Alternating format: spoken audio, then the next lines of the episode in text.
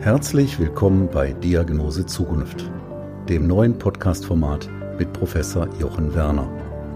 Professor Werner, ärztlicher Direktor der Universitätsmedizin Essen und visionärer Vordenker für das Thema Smart Hospital, ist Ihr Gastgeber und beantwortet alle Fragen rund um die Corona-Krise. Alleine und mit Fachexperten. Seien Sie dabei. Der Podcast mitten aus der größten Metropole Deutschlands. Noch näher dran? Geht nicht. Heute ist Freitag, der 22. Mai 2020. Bei weiter leicht rückläufigen Zahlen schwerkranker Covid-19-Patienten an der Universitätsmedizin Essen befassen wir uns aktuell sehr intensiv mit dem besten Weg zur neuen Normalität im Krankenhausbetrieb, aber bei Covid-19. Eine Voraussetzung hierfür ist ein ungestörter Ablauf in unseren Ambulanzen, in denen es vor Covid immer sehr voll war und wo wir jetzt bereits durch die Abstandsgebote einen ersten deutlichen Engpass auf dem Weg in einen, ja, wie man es auch immer nennt, neuen Regelbetrieb haben. Ich freue mich aber darüber, dass wir den Blick wieder verstärkt auf die Zukunft richten und nicht zuletzt auch deshalb erschien es mir sinnvoll, ein Gespräch mit einem Zukunftsforscher zu führen. Hierbei fiel meine Wahl auf Herrn Professor Dr. Thomas Drujen. Thomas Drujen ist ein deutscher Soziologe, er ist Institutsleiter an der Sigmund Freud Privatuniversität Wien und forscht über die psychologischen und neuronalen Bedingungen sowie Begleiterscheinungen der Zukunftsgestaltung, der Digitalisierung und auch des demografischen Wandels. Zudem befasst sich Thomas Drujen mit der Psychologie und Lebenswelt der Vermögenden. Ja, lieber Thomas, ich bin sehr, sehr dankbar, dass du dir die Zeit nimmst, dich ein wenig mit mir unter anderem über Zukunftspsychologie, auch im Kontext der Corona-Pandemie zu unterhalten. Aber bevor wir ins Thema gehen, meine Frage und meine Bitte, stell dich doch bitte einmal kurz unseren Zuhörerinnen und Zuhörern vor. Ja, vielen Dank, lieber Jochen. Äh, es ist eine Ehre. Im Moment betreibe ich seit fünf Jahren die Zukunftspsychologie und Zukunftsmanagement. Äh, das hört sich für viele verängstigend an und denken, das sei Kaffeesatzleserei auf der einen Seite oder man bekommt etwas Furcht vor Zukunftspsychologie. Es ist ganz einfach. Wir machen über tausende von Interviews eine Analyse darüber, wie Menschen in ihrem eigenen Leben über die Zukunft nachdenken. Und das tun wir durch eine ganz gewisse Systematik. Und zwar unsere Fragen beginnen alle in 15 oder 15 Jahren. Was hat das für eine Auswirkung? So erfahre ich, was Menschen sozusagen imaginieren, was Menschen in der Fantasie vorhaben. Wichtiger noch ist aber, dass wir mit dieser Art und Weise weder die Gegenwart noch die Vergangenheit berühren wollen. Ich möchte nichts von Problemen oder Wünschen äh, oder Unfällen etc. hören, sondern ich möchte nur, dass der Mensch frei fühlt, frei denkt, frei spricht, um so vielleicht etwas mehr aus seinem Unbewussten herauszusprechen. Ich kann sagen, das klappt. Äh, äh, wir haben jetzt jetzt über 5000 Mal gemacht. Und die Zukunftspsychologie nutzen wir dann als äh, Werkzeug, um herauszufinden, wie Menschen auf unterschiedliche Zukünfte vorbereitet sind. Das ist im Moment im Gro die Haupttätigkeit. Ich habe noch ein anderes Institut für Vermögensforschung, das mache ich seit 25 Jahren. Da beschäftigen wir uns mit dem Thema, was sehr, sehr viel Vermögen, sehr, sehr viel Geld mit den Trägern, Besitzern oder Vermögenden selbst macht, und zwar in psychischer Hinsicht. Äh, da würde ich sagen, das sind die beiden äh, großen Themen, mit denen ich mich im Moment beschäftige. Und noch ein Steckenpferd, auch seit fast 30 Jahren, das ist der demografische Wandel. Demografischer Wandel, die Veränderung, die Altersstruktur unserer Gesellschaft ist ja ein großes Thema. Äh, vielleicht streifen wir das hier heute auch am Rande. Ja, ich glaube, wir haben genug Themen, die wir behandeln können. Und äh, so komme ich gleich zu meiner ersten Frage. Es ist ja so, in Zeiten von Corona sind die Organisationen im Grunde schlichtweg gezwungen, sich weiterzuentwickeln, neue Wege zu denken, die Digitalisierung aufzugreifen und natürlich auch aktiv mitzugestalten. Was leitest du aus dieser Veränderung ab hinsichtlich der Entwicklung und Verwendung von eben neuen Technologien? Ja, jetzt haben wir ja schon fast sieben, acht Wochen Zeit gehabt, um uns mit dem Phänomen äh, zu beschäftigen. Und äh, ich habe ganz unterschiedliche Wahrnehmungen. Äh, die erste, ich möchte jetzt nicht von einer Reihenfolge sprechen, die mit einer Wertung gleichgesetzt werden kann. Äh, das ist nochmal was anderes. Das erste, was ich sehr bedeutsam finde, ist, scheinbar legt diese Corona-Pandemie Stärken und Schwächen unserer Gesellschaft sehr offen, die wir vorher in dieser Klarheit einfach niemals gesehen hätten. Beispiel, was auf deine Frage hinzielt, Schule, Universität, Meeting, Nutzung von Digitalisierung. Das Thema Homeoffice. Da sind die meisten äh, Mittelständler, viele und andere Unternehmen sehr vorsichtig mit umgegangen, weil man immer noch so ein bisschen äh, die Furcht hat, dass die Leute, wenn sie zu Hause sind, zu wenig tun, wenn ich es jetzt mal ganz banal runterbreche. Ja. Tatsache ist, aufgrund der Bedingungen, unter denen wir im Moment leben, ist Homeoffice natürlich ein Segen. Videokonferenzen und all diese Möglichkeiten verändern unsere Wirklichkeit innerhalb von acht Wochen nachhaltig. Und jetzt haben wir, ich sprach eben über Stärken und Schwächen, in der Schule und in den Gymnasien und in den Universitäten sehen wir natürlich, dass die Digitalisierung bei weitem nicht auf dem Niveau war, was international schon, schon salonfähig ist. Und das ist für ein Land wie Deutschland, das ja in vielen Bereichen, äh, ich finde ehrlich gesagt grandios äh, äh, im Moment unterwegs ist, vor dem Hintergrund der, der, der Gefahren und auch der äh, gesellschaftlichen äh, Verwerfungen, da muss man sagen, da haben wir gepennt. Ja? Also, Corona ist eine extreme Beschleunigung der Digitalisierung. Die Frage ist jetzt nur, wie wir damit umgehen. Das ist äh, absolut richtig. Das ist ja auch das, was uns hier am Essener Uniklinikum äh, wirklich umtreibt. Wir haben vor einigen Jahren den Wandel zum sogenannten Smart Hospital eingeläutet. Ähm, Im Grunde wollen wir ja die Digitalisierung dazu nutzen, um den Menschen noch viel stärker in den Mittelpunkt zu stellen, die Patienten, die Angehörigen, aber auch die Mitarbeiterinnen und Mitarbeiter. Das ist ein riesen Aufgabenkomplex mit vielen, vielen Herausforderungen. Ähm, in diesem Kontext meine Frage, was bedeutet für dich eigentlich Zukunftsfähigkeit? Ja, die Zukunftsfähigkeit ist natürlich ein weiter Begriff. Den können wir im Moment ja ziemlich konkret definieren. Äh, und zwar, es ist relativ, sind es überraschende, vermeintlich überraschende Phänomene. Wir müssen damit zurechtkommen, was Jahrhunderte nicht in dem Sinne notwendig war, mit permanenter Überraschung, mit permanenter Veränderung, mit permanenter Unabsehbarkeit zu leben und trotzdem eine gewisse Normalität zu entwickeln. Die alte Normalität, davor habe ich auch Angst, Rückkehr zur alten Normalität. Ja, was war das? Ich meine, wir waren in Deutschland weltweit ziemlich führend, was unsere gesellschaftliche, äh, unsere gesellschaftlichen Möglichkeiten, unsere unternehmerischen Möglichkeiten angeht. Wir sehen es, wir können uns jetzt auch etwas leisten, äh, was andere Länder äh, nicht können, außer kleine wie Luxemburg etc. oder Singapur. Okay, aber der wichtige Punkt, auf den ich hinaus will, ist, wir sind es nicht gewohnt, mit ständiger Unsicherheit zu leben. Unsicherheit macht uns nervös. Unsicherheit bringt uns Stress, ja. Und das hat man früher, wenn man es hatte, versucht zu beseitigen oder es führte zum Burnout oder es führte zu schweren Erkrankungen. Du weißt es besser als ich, dass in den letzten zehn Jahren die psychischen Erkrankungen enorm äh, gestiegen sind, weil die Welt sich beschleunigt hat. Wir aber immer noch in der gleichen Weise agieren. Ja? Und die Zukunftsfähigkeit liegt für mich darin, dass wir neue Denkweisen finden, die den neuen Möglichkeiten angemessen sind.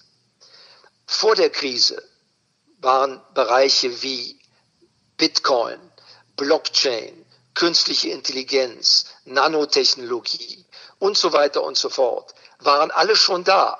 Aber kaum jemand, wenn er nicht beruflich damit beschäftigt war, hat sich damit beschäftigt. Das ist eine Neigung offensichtlich des Menschen, speziell auch hier bei uns, wir, die Deutschen, dass wir uns in dem Moment erst mit Zukunft beschäftigen oder mit Veränderung, wenn wir dazu gezwungen werden. Und das reicht heute nicht mehr aus. Wir müssen vorausschauend handeln und denken. Wir müssen vorausschauend aktiv sein. Bei der Gelegenheit will ich sagen, es gab 2015 schon Hinweise, die man auch sich anhören, anschauen kann von Bill Gates, aber auch von anderen Wissenschaftlern und von der Bundesregierung eine Simulation 2012, äh, wo eine mögliche Viruspandemie durchgespielt worden ist. Ja. Aber wir haben daraus zu wenig abgeleitet. Das ist unsere Schwäche. Uns fehlt die Möglichkeit und der Wille und die innere Kraft, uns sozusagen, ich sag's mal etwas volkstümlich, mit ungelegten Eiern zu beschäftigen. Ja. Würdest du vielleicht, würdest ja. du vielleicht, würdest du vielleicht sogar so weit gehen, dass du hier auch einen gesellschaftlichen Zwang siehst im Zusammenspiel des ökonomischen Überlebensdrangs und der Digitalisierung? Ja, der Zwang äh, kommt natürlich im Moment äh, vollkommen automatisch. Er wird aber als Unfreiheit erlebt. Und das ist natürlich äh, auch wiederum ein psychisches Problem. Ja, wir haben im Moment eine parallele Diskussion, die in den nächsten Wochen ex, exponentiell wachsen wird und hoffentlich nicht explodieren. Weil im Moment ist es so, wir verhalten uns relativ bewundernswerterweise, finde ich, weltweit, aber wir reden jetzt für Deutschland, sehr solidarisch im Sinne, wir haben uns abgeschottet. Und das haben wir mehr oder weniger fraglos getan. Jetzt mehren sich aber immer mehr die Stimmen, die sagen, mit diesen ganzen Optionen, Tracking, das Smartphone benutzen, äh, zu Hause bleiben zu müssen. Die Kinder können nicht in die Schule gehen. Man kann keinen Sport mehr machen. Ja, das heißt, diese, diese negativen Auswirkungen werden natürlich vor allen Dingen, was Überwachungsmethoden angeht, als Verlust unserer Freiheit erlebt und wahrgenommen. Das ist so, aber es ist noch nicht so. Im Moment findet das statt. Und jetzt müssen wir uns entscheiden, wie wir damit umgehen. Wenn wir diese Diskussion der Freiheitsverteidigung sozusagen über die medizinische und, und, und ethische Selbstverpflichtung stellen, dann bricht bald Chaos aus. Ja? Äh, und da, da müssen wir wirklich aufpassen, dass hier auch nicht andere Themen so miteinander verknüpft werden und sich gegenseitig instrumentalisieren. Weil diese Gefahr sehe ich hier in vielfacher Hinsicht, was Instrumentalisierung angeht. Ich gebe ein Beispiel. Viele Firmen viele Unternehmungen, die schon vor der Krise eine Problemlage hatten, ja, können natürlich jetzt, vielleicht auch legitimer oder menschlicherweise, sozusagen die Schuld auf Corona schieben. Ja. Darin besteht auch eine Gefahr. Wir müssen hier sehr sensibel sein, sehr offen sein und natürlich, glaube ich, auch Verständnis für uns gegenseitig entwickeln, äh, das scheint mir von herausragender Bedeutung zu sein. Weil das Zwanghafte hat ein Sprengpotenzial, worüber wir sicherlich sprechen müssen, wenn, wenn sozusagen die politischen Verhältnisse im Sinne unserer Einschränkung auch noch in sechs Monaten fortdauern. Ja, dann müssen wir uns wehren. Sag mal, im, im Rahmen deiner Tätigkeit als Zukunftsforscher, da begegnen dir wirklich ganz viele Meinungen und Fantasien und Ansichten von all möglichen Leuten. Beschreib du doch bitte mal vielleicht ja eine anschauliche, originelle oder auch repräsentative Zukunftsvision und wie du diese aktuell einordnest. Also uns begegnen im Grunde so viele Zukunftsentwürfe, wie es Menschen gibt. Weil jeder hat mehr oder weniger seine eigene. Deshalb spreche ich auch schon lange nicht mehr von Zukunft, sondern von Zukünften. Ja. Und wenn ich jetzt, äh, sage ich mal, ich habe ein Unternehmen, was Masken hergestellt hat, ja, dann äh, äh, habe ich und ich habe das gut im Griff, äh, dann profitiere ich ja in gewisser Weise unternehmerisch davon. Habe ich gerade aber meinen Job verloren oder ich bin Künstler und habe keine Auftritte mehr oder noch schlimmer, ein, ein Familienmitglied ist gestorben, ja, ein Partner oder ein oder jemand von den Großeltern ich habe jetzt fünf Perspektiven beschrieben. Die fünf Perspektiven sind grundsätzlich vollkommen anders. Ja? Und dementsprechend wird auch die Wirklichkeit, die Gegenwart und die Zukunft völlig anders interpretiert. Ja. Interpretiere ich jetzt äh, die Zukunftsvision als Fitnessunternehmer, als äh, Repräsentant einer Religionsgemeinschaft äh, oder Sinne äh, eines Taxifahrers, wie auch immer. All das, was unsere Gesellschaft ausmacht durch Berufe, ja, hat einen bestimmten Kontext und so versuchen wir im Moment subjektiv zu begreifen, was da vor sich geht. Aber wir sind ja nicht alle Wissenschaftler. Außerdem gibt es im Moment keinen, der sozusagen eine Leonardo da Vinci-Kompetenz hätte, den wir anbeten, anrufen könnten und sagen, erklär uns das mal. Selbst im Bereich der Virologie gibt es vollkommen unterschiedliche, unterschiedliche Einschätzungen. Selbst, selbst im Bereich der Virologen sehen wir, dass der einzelne kompetente Virologe auch innerhalb von Wochen seine Meinung ändert. Und genau das ist auch so eine subjektive Haltung von uns Menschen. Wir, wir wollen ja nicht ohnmächtig sein. Aber im Moment spüren wir diese Ohnmacht. Und das setzt bei jedem Einzelnen oder bei jeder Einzelnen, je nachdem, welche Perspektive man hat, unterschiedliche Ängste, Hoffnungen etc. frei. Deshalb würde ich gerne deine Frage seriös beantworten, aber wenn ich das tue, bin ich bereits unseriös. Ich hoffe, einem, du verstehst. Ich, ich ja. habe es äh, gut nachvollziehen können jetzt. In einem deiner Tätigkeitsfelder untersuchst du auch die Fähigkeit der Deutschen, sich anzupassen. Und äh, das Stichwort, das ich da nenne, ist Veränderungskompetenz im Vergleich zu früheren Generationen. Kannst du das ein bisschen näher erläutern? Das tue ich gerne, weil du äh, sprichst sicherlich die Studie an, die wir gemacht haben, eine Großstudie ja. vor zwei Jahren über die Veränderungsfähigkeit der Deutschen. Und das ist interessant, äh, äh, dass wir natürlich vor zwei Jahren, ohne dass wir wussten, was hier passiert, im Grunde schon bestimmte Reaktionsweisen festgestellt haben, die jetzt tatsächlich auch so ablaufen. Das Erste, was wir festgestellt haben, war deutsche Resilienz. Wir sind hier in Deutschland alle Generationen extrem widerstandsfähig. Ja, wir können mit Problemen umgehen. Deshalb können, wir auch mit dem Shutdown umgehen. Wir haben gelernt zu tun, was notwendig ist. Mit einem hohen Maß an Selbstdisziplin. Das haben wir damals in der Studie eindeutig belegen können. Aber jede psychische oder charakterliche Kraft hat immer auch gleichzeitig eine, eine Schwäche-Entsprechung. Und unsere Schwachstelle ist, natürlich gibt es immer Ausnahmen, ja. Ich rede jetzt nicht über 83 Millionen oder 84 Millionen Deutsche, sondern da gibt es natürlich tausende von Ausnahmen. Aber im Gros trifft das zu, was ich jetzt sage. Und im Gros haben wir eine Zukunftsaversion, nennen wir das.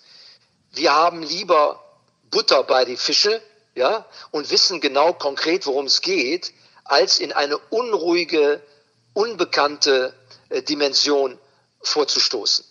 Das hat uns schon bei der Digitalisierung einiges an, äh, an Aktualität und Energie gekostet, weil wir immer nur mit dem Schritt der technischen Entwicklung äh, äh, uns begeistert haben. Das heißt, das Smartphone, je mehr Internet kam, das fanden wir natürlich alles toll, aber die Start-ups, die in anderen Kulturen schon vor 20 Jahren gebildet wurden, ja, die sich mit Avatar-Technologie, die sich mit virtuellen Welten auseinandergesetzt haben, da haben wir doch sehr vorsichtig im Gros der Gesellschaft reagiert. Lange Rede, kurzer Sinn. Wir sind extrem resistent, was uns jetzt in dieser Zeit wahnsinnig hilft. Aber gleichzeitig zeigt diese Zeit, da kommen wir vielleicht später noch zu, wir müssen uns verändern. Ich bin sogar so, äh, ich bin der Meinung, wir müssen uns neu erfinden. Das sehe ich aber jetzt nicht als, äh, als skandalöse Zumutung, sondern als eine totale Notwendigkeit. Ja. Und bei dem Thema der Veränderungsfähigkeit haben wir Probleme. Deshalb ist für mich Corona ein Veränderungsbeschleuniger, wie wir den ohne ihn oder sie oder das Virus niemals bekommen hätte. Deshalb werde ich dem Virus nichts Positives abgewinnen, aber er hat eine katalysatorische Funktion und die müssen wir verstehen. Ja, und vielleicht kannst du in dem Zusammenhang äh, einmal ganz kurz beschreiben, so als Zwischenstand, inwieweit die Corona-Pandemie jetzt schon Einflüsse hat auf unsere Geisteshaltung und Lebensgestaltung, beziehungsweise welche Auswirkungen du jetzt schon vorgefunden hast. In unserem Alltag, nehmen wir das Beispiel Homeoffice, das wäre ja niemals freiwillig gekommen. Hätte man uns die Option genannt, du machst Homeoffice, hätten das einige in Anspruch genommen, aber wir hätten ja niemals flächendeckend auch mit anderen Leuten Videokonferenzen täglich machen können. Ja, die hätten ja gesagt, du, du, du äh, bist verrückt, was soll das? Komm mal, komm mal vorbei. Ja. Das heißt, hier hat der, du hast eben schon mal von Zwang gesprochen, hier hat der Zwang aus der Not eine Tugend gemacht. Ja, auch was Schulen angeht, auch wenn das in unterschiedlichen Schulen ganz unterschiedlich funktioniert. Ja, da möchte ich, also vieles in Schulen ist da noch Kreidezeit, ja, im wahrsten Sinne des Wortes und nicht äh, äh digitale äh, Entwicklung. Also was, was macht das äh, mit uns? Homeoffice haben wir gesehen. Der totale Verzicht auf Reisen, auf Mobilität, ja, äh, ist eine völlig andere Welt, die wäre ja un vorher unvorstellbar gewesen. Die disziplinierte Form, auch Masken zu tragen oder die gesamte Auseinandersetzung mit den Masken ist für mich auch ein wirkliches Phänomen. Ja. Wie kann es sein, dass nach acht Wochen, nach zehn Wochen eine eindeutige Definition, ob nun Masken gut oder schlecht sind, immer noch nicht vorliegt. Wie kann das im 21. Jahrhundert, im Jahre 2020 sein, ja, wo das immer noch angezweifelt werden kann, wo Promotionen aus dem Hut gezaubert werden, die zeigen, dass das sozusagen Einatmen äh, unter dieser Bedeckung gar nicht gut ist und so weiter. Das ist genau die Problemlage, die im Moment entsteht. Der Mensch weiß im Kleinen wie im Großen nicht mehr, was richtig und falsch ist. Was ist gut und böse? Ja, sozusagen, das, die, die Klarheit des Lebens, die ist im Moment völlig eingekesselt. Ja. Wissenschaftlich weiß man nicht, medizinisch nicht genau, was richtig ist, was falsch ist. Dann haben wir Politiker, Trump und andere, die ja wirklich, äh, wie soll man sagen, unter Einschränkung normaler neuronaler Verhältnisse da vor sich hin äh, äh, äh, halluzinieren. Aber das sind ja Menschen, die das hören, ja, die unter Umständen in Notsituationen sind. Für, für die ist die Aussage einer Persönlichkeit ein Rettungsanker. Und dann sind wir in diesem Dschungel von unterschiedlichen Meinungen. Du als Mediziner kennst es, Evidence-Based Medicine. Wir brauchen aber heute auch, wir brauchen Evidenz damit der Bürger und die Bürgerin, damit wir überhaupt noch durchblicken, was ist richtig und was ist falsch. Und dieses Mindestmaß an Wahrnehmungshilfe, die muss man uns geben. Ja? Äh, äh, und da ist noch einiges zu tun. Ich glaube, Vorwürfe äh, sind im Moment einfach nicht am Platze, weil wir alle unter Druck stehen und das tatsächlich auch nur solidarisch durchstehen sollten. Ich denke auch. Also da kann ich dir nur zustimmen. Dieser Themenbereich mit evidenzbasierter Medizin. Das ist ja danach, wo wir uns alle seit Jahrzehnten jetzt orientiert haben. Und dann hat man immer als Kontrapunkt, Gegenbeispiel die eminenzbasierte Medizin genannt. Äh, natürlich auch immer mit so einem gewissen verwerflichen Aspekt dabei. Aber letztendlich gibt es natürlich Entscheidungen, die man einfach auch aus äh, gesundem Menschenverstand heraus äh, tätigt und dann kommen natürlich heute auch viele, die das auch gleich wieder anzweifeln. Es ist schon sehr, sehr schwierig. Auch das Leben als Politiker ist schwierig, sich dort äh, durch den ganzen Dschungel dieser Erkenntnisse äh, durchzuschlagen und dann Empfehlungen zu geben. Ich meine, du hast wenn, vor, ja? Jochen, wenn ich da noch hinzufügen darf, natürlich sehen wir hier immer Vor- und Nachteile. Das ist ganz wichtig. Die Digitalisierung ist ohne Zweifel für alle sichtbar ein großer Vorteil im Moment dass wir miteinander Videokonferenzen machen, dass wir miteinander kommunizieren. Künstliche Intelligenz etc. spielt sicherlich bei der Simulation gesellschaftlicher Verhältnisse, beim Finden eines Impfstoffs und so weiter eine riesige Rolle. Ja? Aber alles hat natürlich auch eine Rückseite. So hat die Digitalisierung oder das Internet auch die Rückseite, dass heute jeder Mensch in sozialen Netzwerken äh, äh, erstmal demokratisch eine Stimme hat. Aber wenn ich sehe, was da an Verschwörungstheorien äh, äh, unterwegs sind, ja heute äh, äh, in den Tagen ganz groß, dass hinter allem äh, Bill Gates und seine Frau steht, ja, äh, wenn einer so etwas überzeugend vorträgt und es vielleicht selber auch glaubt, ja, und es trifft aber auf Leute, die im Moment eine ganz bestimmte Problemlage haben und denen erscheint diese Verschwörungstheorie als Lösung ihres Problems, ja, dann muss man sehr vorsichtig sein in der Verurteilung, ja, was die, was die psychische Belastung angeht. Ja. Auch wenn wir alle anderen sagen, das kann nicht wahr sein, äh, dass äh, ein Trump sagt, man soll Desinfektionsmittel trinken, ja, äh, aber es mag denn doch Millionen von Menschen geben, für die ist dann endlich mal habe ich was verstanden, ja. Also es hört sich ein bisschen äh, irre an, aber so kommt jede Information, die draußen gegeben wird, in einen anderen Kanal. Und ich glaube, damit evidence-based medicine, da haben wir gesprochen, wir brauchen auch die Evidenz von menschlichen Aussagen. Und das ist, glaube ich, digital im Moment natürlich nicht leistbar. Wir müssen eine Kompetenz entwickeln, früher nannten wir das Medienkompetenz, um wirklich äh, Fake, ja, etc. voneinander zu unterscheiden. Aber wie sollen wir das machen? Wie soll der Einzelne das machen? Ich kann doch nicht, wenn ich, wenn ich einen einminütigen Artikel lese, dann ins Internet gehen und zehn andere Medien äh, sozusagen mir anschauen, ob der Artikel wahr ist oder nicht. All das sind Probleme und neue Herausforderungen in der Psyche, die jetzt nicht aufhören, sondern die in der Zukunft mehr werden. Das ist eine neue Herausforderung unserer digitalen Wirklichkeit. Und die natürlich äh, jetzt kumulieren, das muss man einfach sagen. Ähm, man bekommt es vor Augen geführt. Das ist ja das, äh, wo man auch immer wieder darauf hinweist, dass Corona natürlich auch ganz viele Schwachstellen offenlegt. Und zwar Absolut. dann über alle möglichen Gesellschaftsschichten hinweg. Du hattest einleitend gesagt, äh, dass du dich ja im Grunde auch seit vielen Jahren mit dem, äh, mit den ganzen Auswirkungen vom Wohlstand bis hin zu Milliardären beschäftigst.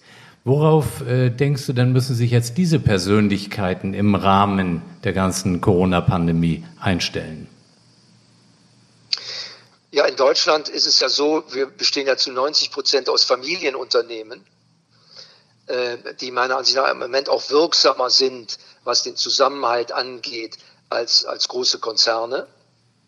Ich glaube, die spielen eine riesige Rolle, was unsere geistige und soziale Befindlichkeit angeht. Weil die Familienunternehmen sind aufgrund ihrer Struktur, sie wollen es an, weit, an andere Generationen weitergeben, natürlich nachhaltiger und, glaube ich, auch in dem Sinne verantwortungsbewusster unterwegs. Ja, das ist das eine. Also Familienunternehmertum äh, äh, spielt in unserem Land eine große Rolle.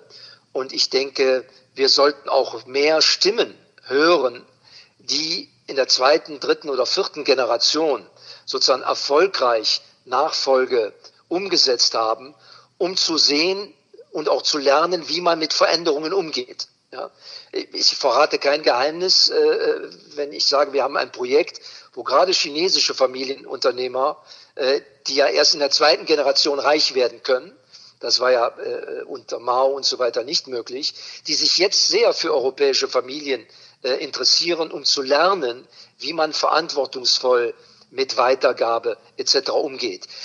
Wo, wie will ich darauf hinaus? Ich sehe im Moment natürlich, dass gerade was herausragende Superreiche angeht, Milliardäre wie Bill Gates äh, äh, etc., allmählich eine in eine Diskussion kommen, dass sie bei Verschwörungstheorien wirklich immer an erster Stelle genannt werden. Wer auch immer, es ist nicht Gates äh, äh, alleine, weil man natürlich im Moment sieht, dass hinter den Kulissen nicht mehr so sehr Staaten, ja im Moment Staaten schon, Nationen durch die Politik, aber dass es andere Kräfteverhältnisse gibt und die nenne ich Plattformen, ja. Amazon, Google, Alibaba, ganz viele Plattformen, die alle auf einer digitalen Basis existieren und funktionieren und im Moment auch von der Krise gar nicht so sehr betroffen sind. Aber diese Plattformen und Leute, die diese Plattformen bearbeitet haben und, und äh, erfunden haben und umsetzen, die haben natürlich in den letzten zehn Jahren unfassbare Summen generiert und hohes Vermögen äh, für sich ermöglicht und auch die Konzerne wie äh, Alphabet, äh, äh Google etc. wahnsinnige Werte geschaffen. Ja. Und ich glaube, dass jetzt allmählich die Frage natürlich gestellt wird, wer beteiligt sich an der Finanzierung dieser ganzen Unterstützungsmaßnahmen, die im Moment Gott sei Dank hier bei uns in Deutschland laufen können. Ja. weil ich habe Zahlen gelesen von unterschiedlichen äh, Ökonomen und Wissenschaftlern, die aber alle sagen, da sind noch 30, 35 Jahre, müssen wir diese Geschichte, die jetzt passiert, abbezahlen. Das trifft sogar schon noch Ungeborene. Ja? Im Moment spüren wir das natürlich nicht, sondern im Moment nehmen wir die Hilfe in Anspruch, was auch völlig richtig ist.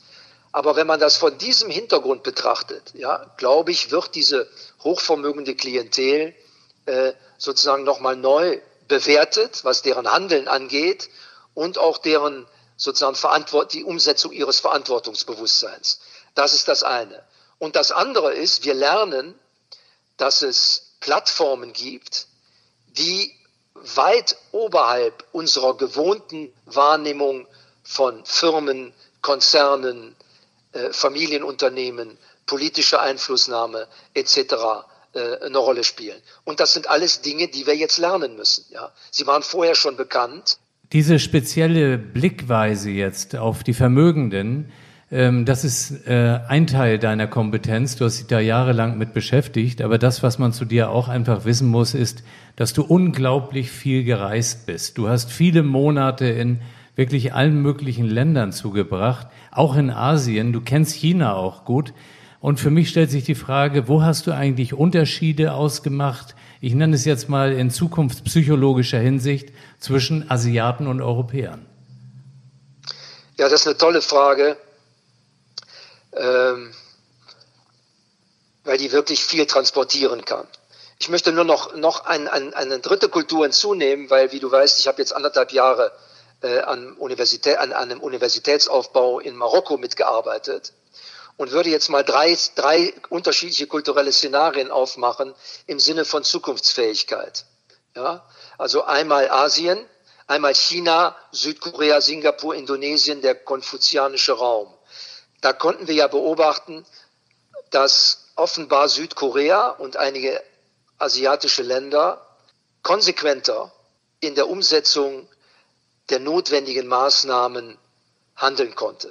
Da sagen wir immer, dass China ist eine Diktatur, das ist klar. Ja, das haben wir mitbekommen. Trotzdem ist es natürlich unfassbar, wenn ein, ein, ein, eine Nation mit 1,5 Milliarden Leute so etwas auf die Beine stellt. Ja, also da bin ich nicht unkritisch. Aber da habe ich durchaus mal eine Bewunderung, dass das so gelungen ist. Wo die Krankheit nun herkommt, Wuhan und so weiter, ist jetzt nicht mein Forschungsgebiet und auch nicht meine Aufgabe. Aber in Südkorea, das ist eine demokratische Gesellschaft, auch dort oder in Japan, auch dort ist es gelungen, sozusagen die Einschränkungen sehr schnell und reibungslos umzusetzen. Auch Tracking, ja, da hatte keiner ein Problem mit der Aufgabe der äh, Privatsphäre für den Moment. Ganz wichtig. Auch dort möchten die Leute nicht permanent überwacht werden.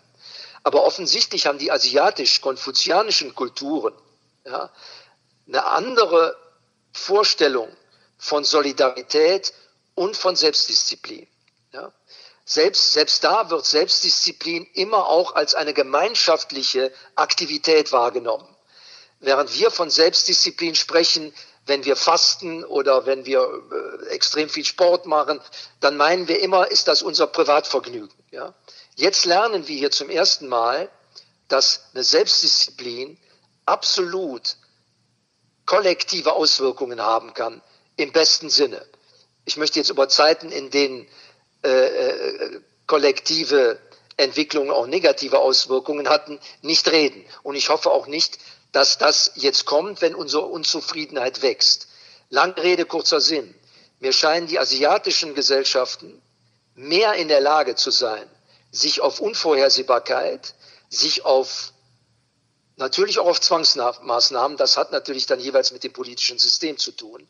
Aber selbst in Japan äh, und in Südkorea ist die Möglichkeit aufgrund einer bestimmten Logik, wir müssen das jetzt so machen, weil es der Gesellschaft dient, wird weniger hinterfragt. Ja? Nicht aus Mangel an Intellekt, sondern aus der Einsicht in Funktionsfähigkeit. Was ich überraschend, deshalb möchte ich das einbringen, in Marokko erlebt habe, dass ich war ja noch, ich wäre normalerweise da und würde dort arbeiten. Da bin ich rausgeschmissen worden. Das heißt, ich bin gar nicht mehr hingeflogen. Das war schon im, im Februar. Das heißt, bevor einer erkrankt war, hat die Universität des Königs, an der ich da tätig war, von Marokko, und auch die anderen, alles dicht gemacht. Ja. Die haben also den Shutdown ich rede jetzt nur von Marrakesch und, und, und äh, Casablanca. Das andere kann ich nicht beurteilen. Aber so was ich weiß, ist es auch so in den anderen, äh, äh in den anderen äh, Städten gewesen. Also der Shutdown ist da ganz, ganz früh, viel früher als bei uns wahrgenommen worden. Und wenn ich sehe, wie diese Universität sich in Windeseile auf die, die auf die auf, auf äh, Zoom etc. andere Konferenzen, auf das auf den Alltag einer Smart Digital University umgestellt hat, obwohl die noch, noch gar nicht da war, dann muss ich sagen, sind die schneller als wir. Ich sage nicht, die sind besser. All das braucht man aus diesen Worten nicht zu interpretieren. Ich sage nur, sie sind wesentlich schneller. Psychisch ist mir auch klar, weil wir haben hier viel mehr zu verlieren. Deshalb haben wir auch viel mehr zu verteidigen. Jahrzehntelang haben wir hier erfolgreich gearbeitet und ich verstehe viele Mittelständler, ja, die sagen, Mensch, es war alles so erfolgreich, warum muss ich jetzt hier mit künstlicher Intelligenz, da warte ich noch, äh, äh, bis das wirklich evident wird, ja. Und da haben wir in der Zeit einfach viel verpasst. Auch die Umstellung unserer Schulen, ja, auf, auf Digitalisierung. Das ist doch vollkommen klar, dass man sich nur einen kleinen Schüler oder eine Schülerin vorstellen muss, die, wenn sie zwölf oder dreizehn Jahre alt sind, zu Hause zwei, drei, vier, je besser die Eltern sich durchsetzen können, umso weniger an digitalen Geräten verbringen. Und dann kommen die in die Schule, bei den meisten Frontalunterricht. Ja, der Lehrer hat immer recht und so weiter. Das ist von gestern. Das konnte gar nicht mehr funktionieren. Ja. Und das sehen wir jetzt auch wieder. Also, ich denke, wir müssen die, diese Warnhinweise, die wir vorher, obwohl sie da waren, nicht erkannt haben, jetzt zwingend umsetzen. Und deshalb geht's, du hast in der ursprünglichen Frage nach der Studie, wir müssen uns verändern. Und im Moment verändern wir uns immer nur reaktiv. Jetzt eine Katastrophe, wir verändern uns. Ein Mensch wird krank, plötzlich kann er sich verändern. Das müssen wir ändern. Wir müssen prospektiv, vorausschauend uns ändern. Du hattest okay. gerade die Schule angesprochen und ich hatte vor recht ja, kurzer Zeit einen Podcast mit einem Realschullehrer. Das, was wirklich offensichtlich war, ganz viel Unsicherheit, auch äh, Ängste, Fehler zu machen im Umgang mit den Schülern, auch im Zweifel dafür belangt zu werden, wenn man der Aufsichtspflicht nicht nachkommt. Also das ist schon eine enorme Herausforderung. Ähm, wie siehst du die Entwicklung jetzt auch für die Schule als Chance quasi in der Folge dieser Corona-Pandemie? Ja, die sehe ich natürlich, die ist gewaltig. Ja. Äh, die, die, ist gewaltig. Es muss eine Umstellung auf, auf, auf äh, äh andere Unterrichtsformen geben. Äh, natürlich müssen technische Geräte äh, äh, zur Verfügung gestellt werden auch bei denjenigen, die sich das im Moment natürlich aufgrund ihres Backgrounds, ihrer Familie nicht leisten können. Weil sonst haben wir die Situation einer noch zusätzlich gesteigerten Ungerechtigkeit, was wir auch im Moment beobachten. Natürlich Familien, die sozusagen ihre eigene Disziplinarstruktur haben, da wird mit Kindern Schulaufgaben gemacht äh, und so weiter. Ja, da, wo das nicht der Fall ist, sind die kleinen Kinder sich selbst überlassen ja, oder müssen vielleicht auch noch andere Dinge tun, äh, äh, im Moment bei, bei der Existenzhilfe äh, unterstützen. Ja. Also das dürfen wir nie vergessen. Die, die, die Jugend mehr als jemals zuvor ist der Garant unserer Zukunft. Und hier kann ich auch aus anderen Studien sagen, wir haben eine Studie in neun Ländern gemacht, da haben wir Interviews gemacht mit 14 bis 24-Jährigen, äh, wie ticken, wie tickt diese neue Generation? Und da muss ich sagen, diejenigen, die natürlich mit Digitalisierung, Internet, Smartphone aufgewachsen sind, die gehen auch völlig anders und viel natürlicher damit um.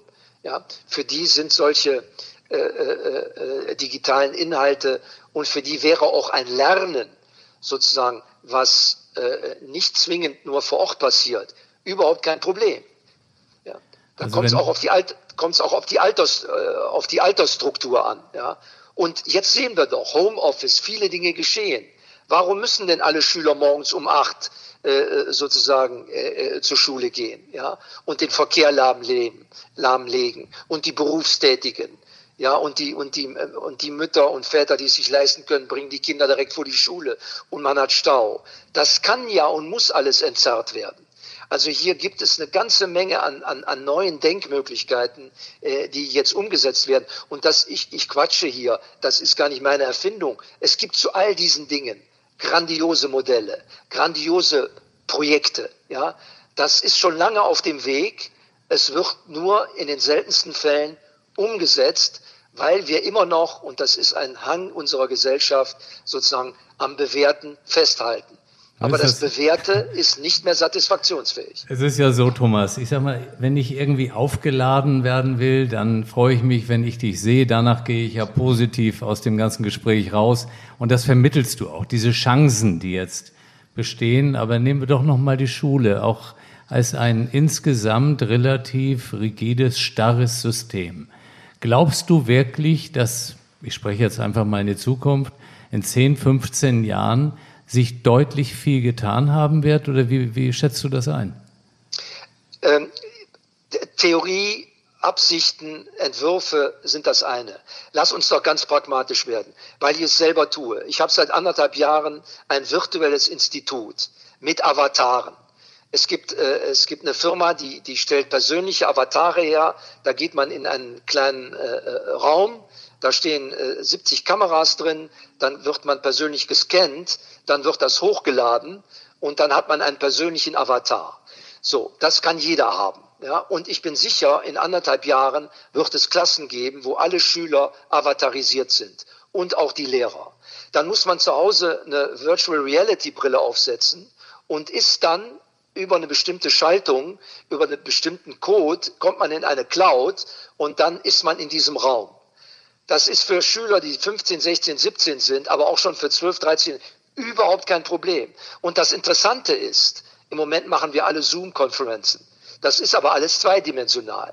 Mit der Avatarbrille und der Virtual Reality bin ich im dreidimensionalen Raum. Das heißt, unser Hirn macht überhaupt keinen Unterschied ja, zwischen einer wirklichen Begegnung und dieser virtuellen.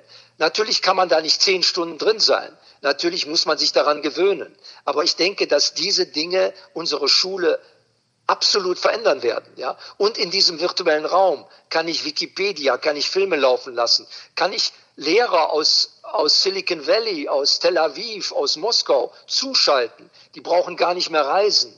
Und wenn die einen Avatar haben, äh, dann äh, äh, sind die mit uns im gleichen Raum. Ich kann von vornherein äh, eine chinesische Klasse oder eine ägyptische oder eine französische zuschalten. Ich kann mich auch ehrlich gesagt vor Begeisterung da gar nicht mehr äh, äh, bremsen, weil es unfassbare Möglichkeiten sind. Und im Moment habe ich persönlich die Situation, dass wir ein paar Kollegen einer aus Shanghai, meine Assistentin aus London, jemand in Marrakesch. Wir können uns alle paar Tage, wann wir wollen, zusammenschalten und sind, äh, äh, sind äh, in diesem Avatarraum. Ich bin vor Jahren, vor zwei, drei Jahren hat man wirklich noch drüber gelacht. Wir haben auch wirklich Schwierigkeiten, da die richtige, das Fundraising äh, zu bekommen. Jetzt merken die Leute erst, das gibt's doch nicht. Aber man muss es erlebt haben. Das ja. ist das. Das ich kann es Punkt. theoretisch nicht, du kennst es, ja. Äh, du verwendest es selber, man muss es erlebt haben. Ja. Und wer es nicht erlebt hat und wenn der Vorstandsvorsitzende Y seinem Assistenten oder seinem Vorstandskollegen sagt, geh da mal hin, guck dir das mal an, dann kann der nicht beurteilen, was es ist. Man muss es selber machen. Ja, ja. ist genau meine und, Meinung dazu. Man muss es erlebt haben und äh, ja, wir, wir werden versuchen, dass es erlebbar wird. Aber stell dir vor, lieber Thomas, wir wären jetzt einen Schritt weiter und es wäre schon irgendwo verbreiteter. Man würde genau jetzt diesen Sprung machen. Und ich habe nur die Sorge, dass nach Corona wieder eine gewisse Normalität einkehrt, eine Phase der Besinnung. Und ähm, das würde Entwicklungsgeschwindigkeit rausnehmen. Aber wir werden daran weiter arbeiten, dass es so bleibt. Gegen Ende dieses Interviews frage ich den Gast immer, was können Sie oder du jetzt den Zuhörerinnen und Zuhörern auch für einen Rat geben aus deiner Sicht, wie, wie im Moment damit umgegangen werden soll, was so alle erleben? Also der Rat ist natürlich äh, äh schwierig, weil jeder Mensch braucht einen anderen Rat.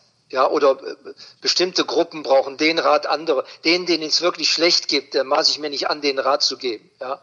Im Gro kann ich nur sagen, dass man im Moment wirklich bei sich bleiben muss und sich vielleicht auch die Frage stellt, ich habe es jedenfalls für mich mehrfach getan, ich hatte sechs Wochen Zeit, wie habe ich die Zeit genutzt? Neben den Notwendigkeiten. Das, die Arbeit geht ja jetzt weiter. Aber habe ich das sportlich genutzt? Habe ich an meiner Gesundheit etwas getan? Habe ich meine mangelnden Digitalkenntnisse, weil ich bin nicht mehr der Jüngste, ja, das fällt mir nicht leicht, habe ich genug gelernt? Ich hatte Stundenzeit, die ich sonst nicht hatte. Habe ich darauf gewartet, bis der Anfall vorbei ist, bis Corona vorbeigezogen ist, oder habe ich die Zeit genutzt? Das ist jetzt kein schöner Rat, aber das ist ein wirksamer Rat, ja, weil wir müssen uns selbst verändern. Wir werden sonst von außen verändert, ja. Und das ist dann wirklich nicht mehr freier Wille. Aber trotzdem, ich will es noch ich habe heute Morgen im Kalender, nee, gestern, einen Satz von Rainer Maria Rilke gefunden und den möchte ich einfach zum Schluss nennen. Äh, die Wünsche sind die Erinnerungen, die aus unserer Zukunft kommen. Insofern, wenn es Leuten schlecht geht, aber sie, sie durchkommen, ja, ist Träumen erlaubt. Ja. Erfinden sie sich neu im Rahmen des Möglichen. Da steckt mehr Wahrheit und mehr Gehalt für die Zukunft drin, als, als vielleicht äh, eine gefühlte Absurdität. Sehr gutes Fastschlusswort. Es ist Träumen erlaubt. Titel des Podcasts ist Diagnose Zukunft. Äh, lieber Thomas, gib uns noch einen Ausblick. Du hattest Avatar-Technologie angesprochen. Was siehst du in der Zukunft noch für, für ein wirkliches Potenzial? Ja, das, das wirkliche Potenzial ist, äh, dass wir, wir kennen den Begriff lebenslanges Lernen. Ja, aber das haben wir nicht ernst genommen. Lernen wird jetzt wie Atmen. Damit muss sich jede, auch jede Altersgruppe, ja, weil das, was jetzt auf uns zukommt, was schon seit zehn Jahren unterwegs ist, ist eine exponentielle Technikentwicklung. Alles wird sich exponentiell verändern. Wir haben jetzt gelernt, was exponentiell ist. Ja?